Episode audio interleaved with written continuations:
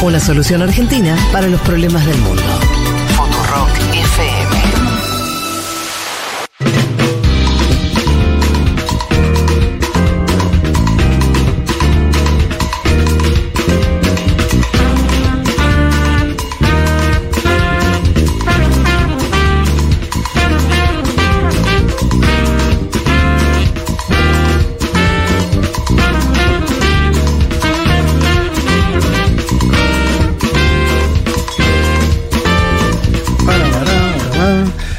¿Cómo están? Eh, hacemos un respiro de la guerra en Medio Oriente y nos volvemos a nuestro continente, donde nos pasan muchas cosas, pero por suerte en guerra no tenemos. Toco madera, pues. La única que nos falta, ¿no? Si hay, si estalla una guerra acá, ¿dónde sería? Do- estado ¿Qué- contra qué Estado. pregunta? Eh, la hidrovía. No, no vale guerra civil, Estado contra Estado. Hidrovía. Paraguay. ¿Cómo lo- Pa- Paraguay y Argentina Paraguay, no. me Argentina. suicido. O sea, tener. si repetimos la guerra del, del, 19 del siglo XIX, ya es- Vos decís puede ser, ¿eh? Para No, mí no. ahí es una Hay posibilidad. una Si no, ¿dónde de sería? fuerzas imposible. Sí, pero tampoco en la Fuerza Armada Argentina. Yo No, no, no. sé, boludo. Te- Pero ¿sabes si lo- no, Me ¿dónde? parece igual. No, no, sé. Ah, para mí es en Centroamérica en algún momento. Sí, eso sí. Pero en Centroamérica ¿Pero hay mucho conflicto quiénes? interno. ¿Entre quiénes? No lo sé, no quiero pronosticar eso. Bueno, el juego era ese. Eh, A ver, vos- y bueno, pronostica vos. Yo no. Acabo yo- de decir, Paraguay, de paz. Argentina. No, esa no va, no Chile, va. Argentina. Paraguay nunca va. Chile Argentina Chile, Argentina. de forma continental. Ok. O sea, Otra por ejemplo, todo, todo es un también hay revival de otra. las guerras que ya casi hubo. Uno es hubo. muy grandote y el otro es pequeño. Y pero está bien a veces. Tienen que ser dos medianos. ¿Por qué? No sé, ¿eh? En- No. Y porque el, factor el de disuasión que tiene una un ejército más grande sobre otros. eh, Paraguay, más allá de ese diputado que no lo conocemos, que dijo que iba a ir a un conflicto bélico con Argentina, no va a ir a un conflicto bélico con Argentina. No, pero hay una bronca. Para vos para la guerra necesitas bronca. y sí, pero bronca bueno. acumulada. Sí, y los no, paraguayos no la tienen con cierta razón. Seguro, por cuestiones históricas. Ahora, sé. después hacen cálculos. Yo lo que te decía, si haber una guerra Argentina-Paraguay ¿Y? Y el señor Gilles Fran es San Martín, se transforma, ¿entendés? Comandante en jefe. No va a pasar y le mandamos nuestro saludo. Pero estamos haciendo un chiste, Juanma, sí, claro que no va a pasar. Pero, Una de las buenas cosas que no que, pase. tiene nuestro continente que es una zona de paz. Bueno, ¿no? hasta que no lo es. Yo creo que lo va a seguir siendo. Bueno. Yo confío. Che, eh, Si no puede ser Argentina-Brasil. ¿Pero por qué? Por Esa la sería- presidencia de Javier Milei. O sea, voten bien hoy. Ah, esa puede ser. Eh, Pero, Milei Lula, vos decís que Lula se presidente. va a Él la dijo que guerra. va- él dijo- el señor Milei dice que se quiebran los vínculos con Brasil, algo que no sucedió en dos siglos de existencia Sí. de los dos países. Es, es insólito. Por eso digo, ahora si nos están escuchando, ya la, la veda fue, ¿no? Un poco. Se están escuchando en la fila de votación. eh, eso. Gildo nos aporta Luis Benítez, es hijo de paraguayos.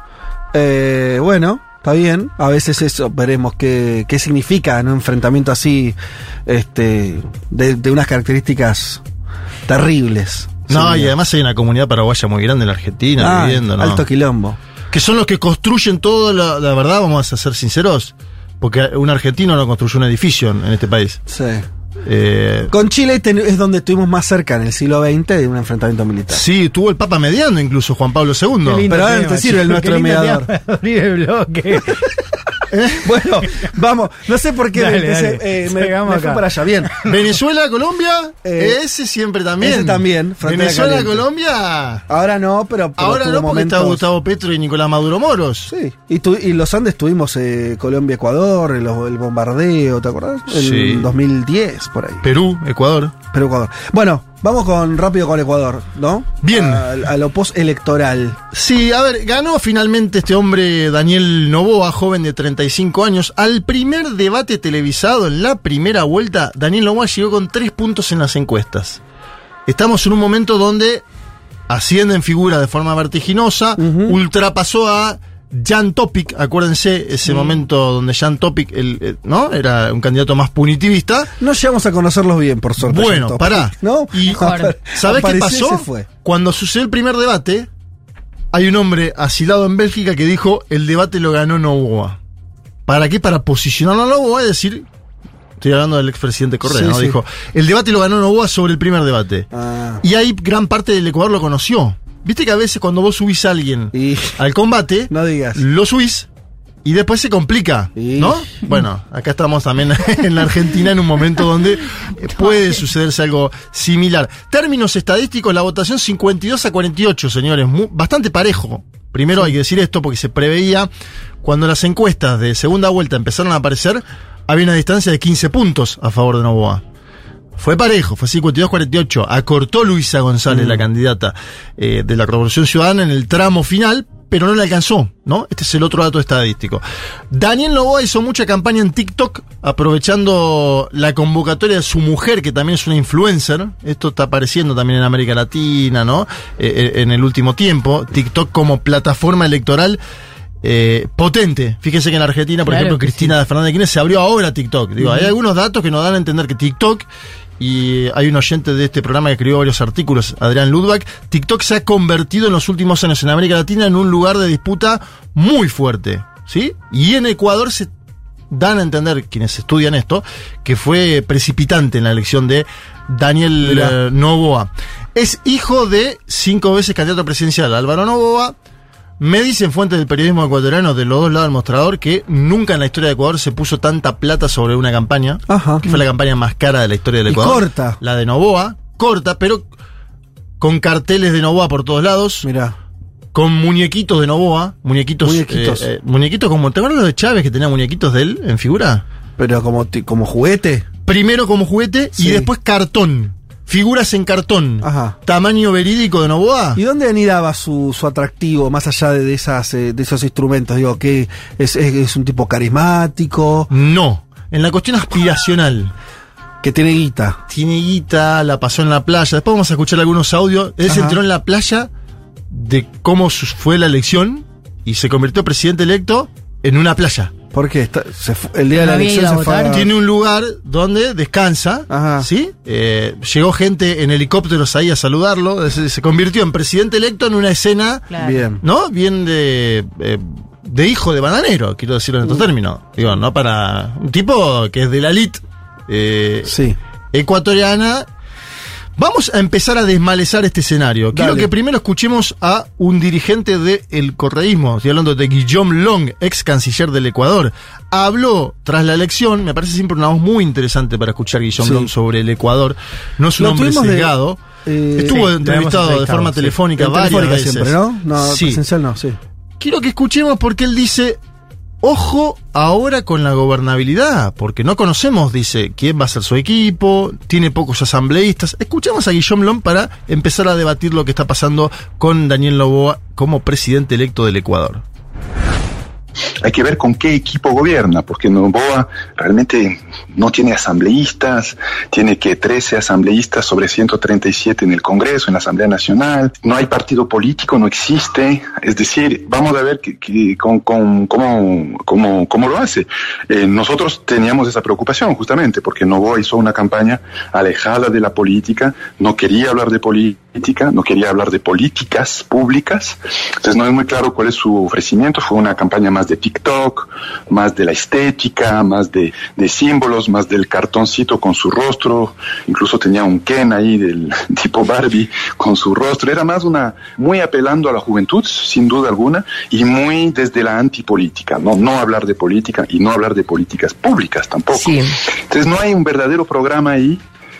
Eh, ya, eso es lo que ganó en las urnas, hay que respetarlo y por supuesto nosotros hemos reconocido todo esto, pero preocupa de to- eh, hay preocupación de todas formas de qué vaya exactamente, cuál es su, cuál es su idea, cuál es su plan. Bien, vamos un segundo al bloque legislativo porque esto es lo que va a explicar si puede gobernar este señor el año y medio que tiene que gobernar o no. Básicamente el legislativo ecuatoriano acaba de votarse nuevamente. El Partido Social Cristiano histórica de la derecha ecuatoriana, el de Nebot, baja de asambleístas de 18 a 14. Se, configura ¿no? una nueva fuerza política que es la del partido de Novoa, pero que es muy poco los parlamentarios que elige. Son 14 mismos. Acordate que para mayoría mm, mitad más uno son 70, ¿sí? 70 necesitas. El correísmo sube de 49 a 52. Buena elección legislativa. 52. Está nada más que a 18 de tener mayoría. Ojo, ahí hay un dato concreto, específico para trabar, si es que quiere trabar. Y del otro lado está también el partido de Villavicencio, acuérdense, el candidato asesinado. Sí. que pasa de 1 a 28 diputados. Mm. Una andanada de solidaridad con el candidato fallecido, asesinado, pero si Novoa quiere articular con el Partido Social Cristiano y con el partido de Villavicencio, ya se acerca a una Sí, construcción claro. de mayoría fuerte. Pachacutic implosionó, bajó de 27 a 5. Mira. 22 legisladores perdió Pachacuti, que es la ¿Y organización. a manos de quién? ¿De Vinculado todos ellos? a la correísmo? Mirá, ahí sale ADN, sube el correísmo, es decir, todos están subiendo, decir, que comen todos de Claro, esa base claro, claro. eh, indígena, Pero sigue, sigue, sigue una, una, una representación muy fraccionada, muy fraccionada. pero que es probable que Novoa tenga al menos los primeros meses un acompañamiento de todos los sectores Sí, conservadores que son mayoría. Inclusive de algunos de los parlamentarios de Pachacuti, que hay que ver la extracción, Claro, pero a Lazo terminaron votándole algunas cosas. Sí, sí, sí. Hay una consultora ecuatoriana que si- siempre solemos traer a, a este programa a través de intervenciones, que es Paulina Recalde, socióloga. Ella explicó muy bien, entrevistada por Simi Yairala, otro colega al cual solemos eh, consultar para opinar sobre el Ecuador, que en el voto a Novoa hay una cierta idealización de una parte de la población ecuatoriana sobre la vida que tienen este empresario y su mujer. Lo quiero traer para poner en consideración si, si fungió o no, pero escuchemos a Paulina, a ver. tú estás padeciendo, digamos, del país y, y estás mirando como el binomio, como el candidato, como la madre, como la tía, como la esposa, eh, tienen una vida buena y una vida, yo diría hasta una vida linda. Por eso es que además hacen su festejo desde el- la casa en la playa. La casa en la playa con fuegos pirotécnicos, eh, con los invitados llegando en helicóptero, eh, una idealización de vida que dista mucho de lo que está viviendo en este momento el país. Eso pudo haber logrado generar algunas, algún tipo de idealización, algún tipo de sintonía emocional, eh, una admiración de esta vida. Creo que est- esto también tiene que hacernos pensar sobre qué es lo que estéticamente quiere y está consumiendo el ecuatoriano en términos de política. No es el partido, no es la organización, no es la militancia, no es, no es una tarima, no es un discurso con sus votantes, no, es un discurso y una puesta en escena desde su casa en la playa con sus más cercanos familiares y amigos que, insisto, llegan en helicóptero. Bien, ya tenemos el análisis de Paulina de lo que pasa con Novoa. Ahora, ¿qué pasó del otro lado del mostrador? Mm. ¿Por Esa es la pregunta te iba a hacer. ¿Por qué? Por- Por segunda elección Claro. consecutiva es el mismo porcentaje. En la primera vuelta, el mismo porcentaje. En la segunda vuelta, no se movió, no cambió, sea Arauz, sea Luisa González. Pensá que además el resto de los países, todos volvieron. Digo, los países que tuvieron tránsito. Bolivia volvió. Argentina volvió. Argentina volvió, Brasil Brasil, volvió. volvió. Ecuador no volvió. Es Eh, muy particular. Muy particular. A ver, y es de los pocos Perdón, países perdón, que siguió con la, con la- con la conducción el exilio, porque este es el otro dato también. Pero pará, Dale. pero y que, que porque además vos decís, bueno, por ahí fue menos choqueante el retorno de la derecha o de las políticas neoliberales. Y no, porque en Ecuador tuviste levantamientos indígenas, tuviste Sí. un quilombo bar, o sea, por, tuviste intento de aplicación de políticas bastante de shock neoliberales clásicas, como tuviste con Bolsonaro, con Macri, eh, con Áñez en Bolivia, y una respuesta social. bueno, Ahora, lo que no tuviste es lo que tuviste en los otros lugares, que es después una victoria electoral. Eso hay es un muy punto importante. que marca Paulina y la vamos a escuchar el segundo audio, que es, uno, desactualización del proyecto. Segundo, si existió o no una distancia con el día a día de lo que pasa en Ecuador, teniendo un líder en el exilio, Ajá. que está lejos del día a día de las y los ecuatorianos, en términos concretos, no para hacer valoraciones sobre eh, el expresidente Correa, sino para decir, él está en eh, Bélgica o en México, no está en el Ecuador. Sí. Digo, Lula estuvo detenido en Brasil y le llegaba información en Brasil de lo que pasaba en Brasil, estaba detenido. Después salió y hizo su marco de alianza, ganó la elección. Cristina Fernández, si querés, en la Argentina, siguió estando en el país, eh, hizo un marco de alianza por ahí más amplio para esta elección en particular, las dos últimas elecciones. Vamos a ver cómo le sale. Eh, Evo Morales estuvo exiliado, pero luego volvió a Bolivia y ahora se da también esta interna en el movimiento al socialismo. Acá tenemos un caso que desde el 2017, son seis años en el exilio. No es broma eso. Vamos a escuchar a Paulina porque marca eso y una hipótesis interesante sobre la derecha, pero a la vez preocupante. El surgimiento de una derecha más extrema en la fórmula de Novoa, pero no con Novoa, sino con su candidata a vicepresidenta, hoy vicepresidenta electa, hablo de Verónica Abad. Acuérdense que la candidata a vicepresidenta de Javier Milei saluda el triunfo de Novoa con una foto con de ella, estoy hablando de Victoria Villarroel, con Verónica Abad. Mira. Atención ahí, si no hay un momento de vínculo de, en este caso, una vicepresidenta electa y una candidata a vicepresidenta que tienen ideas de derecha un poco más hardcore que eh, quienes están encima de ellas en los binomios. Escuchamos a Paulina el segundo audio, a ver. tiene eh, una centralidad en Rafael Correa, pero en- además en un expresidente que está en el exilio desde hace algunos años. Y esto provoca una distancia que es insuperable y que no es responsabilidad, digamos, de, eh, suya el estar en, en el, en el exilio, eh, pero sí es una responsabilidad en el querer seguir pensando el país, la estrategia y la política a distancia. Ahí hay un problema, y hay un problema, y hay un límite. Eh, Entonces, es el conjunto de la revolución ciudadana el que tiene que repensar a esto que se está enfrentando una y otra vez y que insisto, no hay suficiente lectura, no hay suficiente lectura sociológica, no hay suficiente actualización del proyecto para hacerle frente a esto otro que en cambio sí insiste no solamente en renovarse, sino también en ampliarse. Renovarse digo porque hay ingredientes de derecha radical. Bien, para intentar comprender esto que nos marca Paulina, traje el audio de Verónica Abad. Ustedes lo van a escuchar y me van a decir si hay mucha diferencia o no con los audios que circularon las últimas semanas en torno a la candidatura de Javier Gerardo Milei. Escuchamos a la vicepresidenta electa de Ecuador, ahora Verónica Abad, en un audio que tiene algunos meses. A ver. tenemos que privatizar un seguro social para que la salud sea privada para los ecuatorianos. Para los que no tienen o son pobres, se hacen los vouchers. Es decir, el presupuesto del Estado, en vez de pagar un mamotreto que tenemos en el seguro social con cientos de gentes que no hacen nada, que lo que nos hacen es únicamente hacer subir de arriba abajo a los pisos cuando queremos hacer algo por obligatorio, no sería las empresas cómo sufren con la cuestión de- del pago del seguro social de sus empleados, ¿no es cierto? Imposiciones que se tienen que pagar a, a través de eso. Es decir, todo ese presupuesto debería estar dado en un voucher a la gente pobre para que la gente pobre diga, yo me quiero ir al doctor de la clínica Santa Inés, ¿cierto? Para que me trate a mí lo que tenga que tratarme. ¿De acuerdo? Es decir, desestatizar.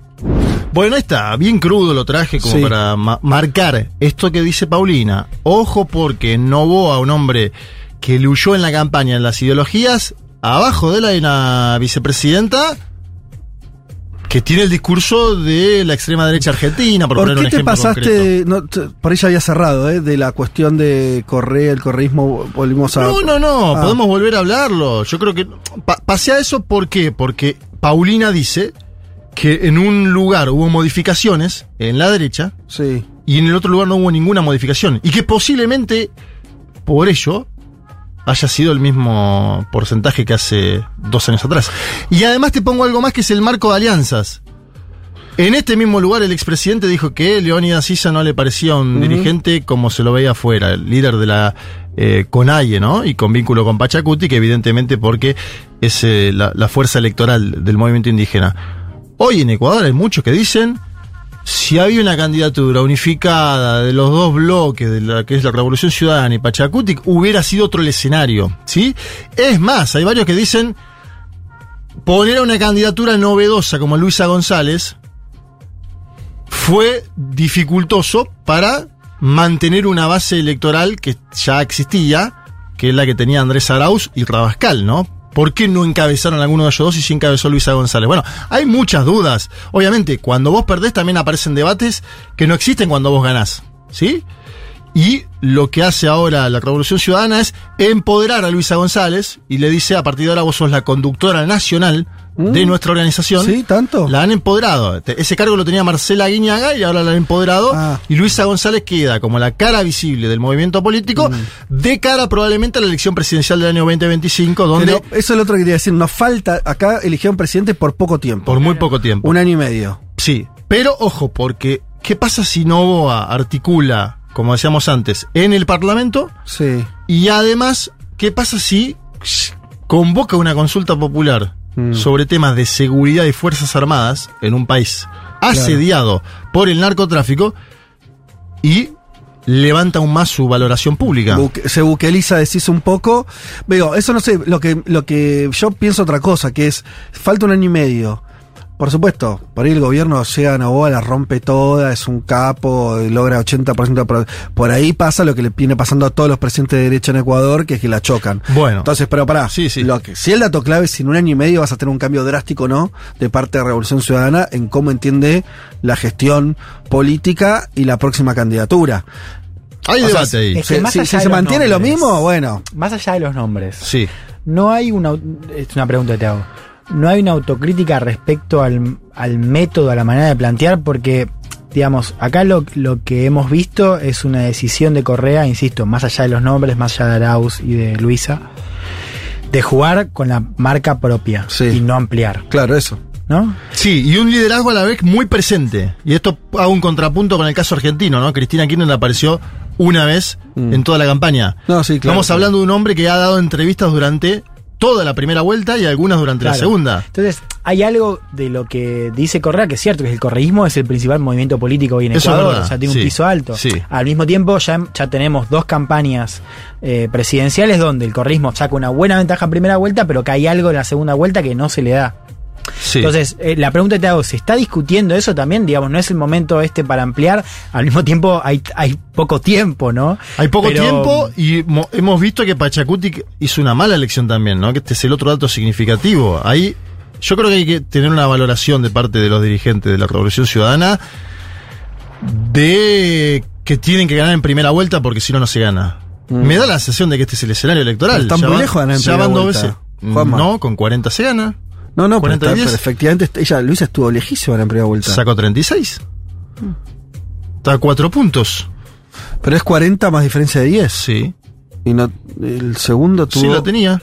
¿Ah, sí? Claro, si no Boa llegó con 23. Ah, Yo digo, y ahí había dudas sobre que, ok. que- la duda. Eso te llevaría a decir, bueno, listo, hay que insistir por esta línea y ganar y tener cuatro puntos más en la primera y listo. Exacto. Sin cambiar mucho el, el esquema.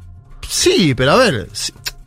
Eh, lo sin tenía- el esquema, digo, sin am- lo que dice Juan y que yo comparto, que es, bueno, si yo veo que es lo distinto de Ecuador del resto de los casos donde dijimos que, el- que los gobiernos de izquierda volvieron al poder, todos ampliaron su, su, sus bas- su, sus marcos de alianzas. Bueno, y ahí yo te voy a la segunda. Si vos querés poner a un alfil tuyo, Guado de Pedro, por ejemplo, Sí, sí. era una cosa que Sí, poner sí, a. Massa. Cristina Kirchner en Argentina decidió Sí. que el candidato sea Massa, incluso por ir en contra de su propia percepción de quién es tuyo, tuyo, tu alfil. Yo creo que en el caso de Ecuador vienen eligiendo candidatos propios de forma sistemática. Y eso, me decían colegas, otro cantar hubiese sido si era Rabascal, que era un candidato conocido, que había ido a la vicepresidencia, que es un tipo fuerte mediáticamente. Bueno, ya no sabemos qué hubiera pasado porque es contrafáctico. Ahora No, digo, cuando vos siempre elegís lo propio, uno tuyo, uno que sea tu imagen y semejanza, pasa esto en política también. Claro. A todo esto, pregunta, ¿en Nova se, se puede presentar? Se puede presentar Novoa y quiere presentarse. Claro. No, pues la otra es esa, es pensar en una estrategia ya. Bueno, es- también la gestión es- está en una incógnita. La gestión sea, es una incógnita. Ahora, si Novoa baja un poco el porcentaje de homicidios que hay en Ecuador hoy, ordena un poco la situación macroeconómica con generación de empleo, y le va bien en esta consulta popular, que es una consulta que pueden hacer por atribución los mandatarios en Ecuador y que va a versar sobre temas de seguridad enfocados principalmente en las Fuerzas Armadas, yo creo que puede llegar muy competitivo. Obviamente hablar de Ecuador, una elección en un año y medio, Sí. es también hablar un poco en el aire. Pero Novoa tiene las bases hoy, concretas, específicas, para intentar Bien. un mandato de verdad, ¿no? Porque este es un mandato de 17 meses, 16 En, meses. en 2025 también se renueva de vuelta se- toda la. Vota de vuelta toda la, la Asamblea Nacional. Este es un buen punto el que marcás porque Novoa necesita dar un shock de confianza con la consulta popular y llega, si llega competitivo, incluso puede Claro, disputar, puede tener la triunfar en la primera vuelta y tener la mayoría legislativa. ¿Y cuál sería, y con esto vayamos cerrando, cuál sería la diferencia con el inicio del gobierno de Lazo? Porque Lazo gana eh, también gana, gana bien. eh, en- también con un necesario de cierta fragmentación, pero con alguien que también no tenía mucho prurito a la hora de. De nada, de jugar este con, con, con los o sea, sin el correísmo, con el resto de las fuerzas. Y terminó re mal. Es una buena incógnita. Ahora, para pensar, ¿no? ¿Qué será lo distinto que puede tener Novoa que le diría mejor que la experiencia de Lazo, que también, hombre de los negocios, eso, Sí. eso es lo mismo, ¿no? Como por ahí un poco más, menos nuevo, pero bueno, eso después de que terminaste de ganar para gobernar no sé cuánto influye. Fue muy mala la experiencia de Lazo. Muy mala. Y de hecho en el correísmo hay muchos que piensan que va a ser un lazo 2.0. Claro. ¿no? Que te dicen esa idea. De lo- Luisa González lo dijo incluso en la campaña. Pasa que no está, era, era un, eh, él se enfrentaba más a la economía Sí. que a este desmadre de seguridad. Por ¿no? eso, y a la vez hubo un deterioro tan grande durante el mandato de Lazo Claro. que si hay una mejora efectiva, Sí. y esto lo pongo por ahí en espejo con Argentina, Sí, si querés, ¿no? el total, próximo total. gobierno Sí, mejora un poco el índice económico, la vida, la inflación, va a tener aceptación de la Claro. población. Yo creo que lo que apuesta Novoa es a bajar la criminalidad durante el primer año, a ir una gran consulta sobre temas de seguridad, que obviamente eh, va a ser en carácter punitivista, dándole mayor fuerza a las Fuerzas Armadas, y ya con esa base electoral disputar las elecciones presidenciales en 2025 e intentar ganar en la primera vuelta. Vamos a ver si le sale o no, porque ya la CONAIE sacó un documento de 15 puntos, Claro. conducida por Leónidas Issa, donde dice que no está dispuesta a que se privaticen, eh, por ejemplo, empresas del Estado. Le marcan un poco la cancha. La CONAIE, hay una frase que es Guayaquil los pone y Quito las, los saca Sí. a los presidentes. Este hombre es de Guayaquil también, Novoa. Y la CONAIE sabemos cómo es, ¿no? Cuando se pone brava la mano, Sí. Bien. te puede parar el Ecuador y hacer como pasó con eh, Lenín Moreno, que terminó gobernando varios días en Guayaquil porque no podía pisar Quito. Uf. Son picantes los muchachos. Vamos a ver qué pasa. Ay, bueno, bueno, bueno, ahí. Primeras imágenes del Ecuador postelectoral.